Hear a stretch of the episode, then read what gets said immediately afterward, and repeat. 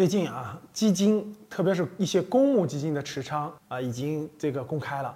因为公募基金呢，每个季度买什么啊，它是要公开的。比如说啊，呃，现在是八月底，公募基金在二季度的持仓啊就可以公开了，大家就可以看得到啊。我看了一下市场上比较知名的百亿基金啊，规模很大的基金。他们的持仓啊，跟去年真的是很有意思的。去年他们重仓的都是酒啊、医药啊，然后到今年二季度，你可以看到，基本上把酒和医药都抛了，都抛了啊，都买成什么光伏啦、半导体啦、锂电啦这些热点了。那大家再看这些行业板块的这个波动啊，去年的时候酒和药歘涨得非常好，是吧？今年打开一看，歘全下来了啊，很多公司都跌了百分之五十以上。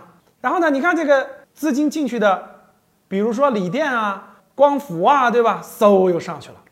其实通过公募基金的持仓，可以比较明显的看出来，现在最大的，就咱们叫那个庄啊，最大的这个资金方，呃，就是这些公募基金、私募基金，这资金量非常庞大。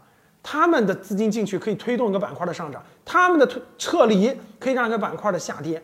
哦，可以说是最大的这个叫做这个资金方吧。所以说。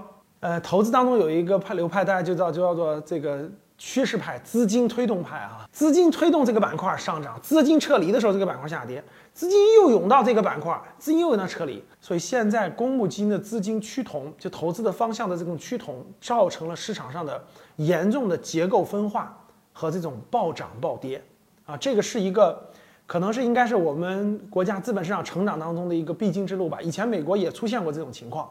未来呢，可能还会持续一段时间，所以造成了很多市场的很多普通股民就想跟风，想跟庄，对吧？跟着资金，资金推动什么推动我？可是大家要明白，这种集中的这种各个达成共识，各个基金达成共识，集中这个有可能不是长期持续的，可能一定情况下有的太贵了，对不对？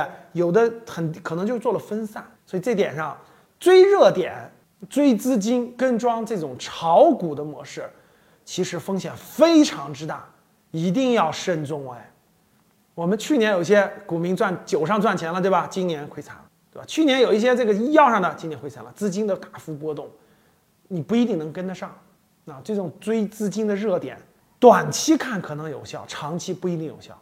啊，长期一定是符合公司的业绩的稳健成长。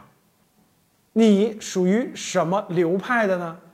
你希望自己投资什么样的思路呢？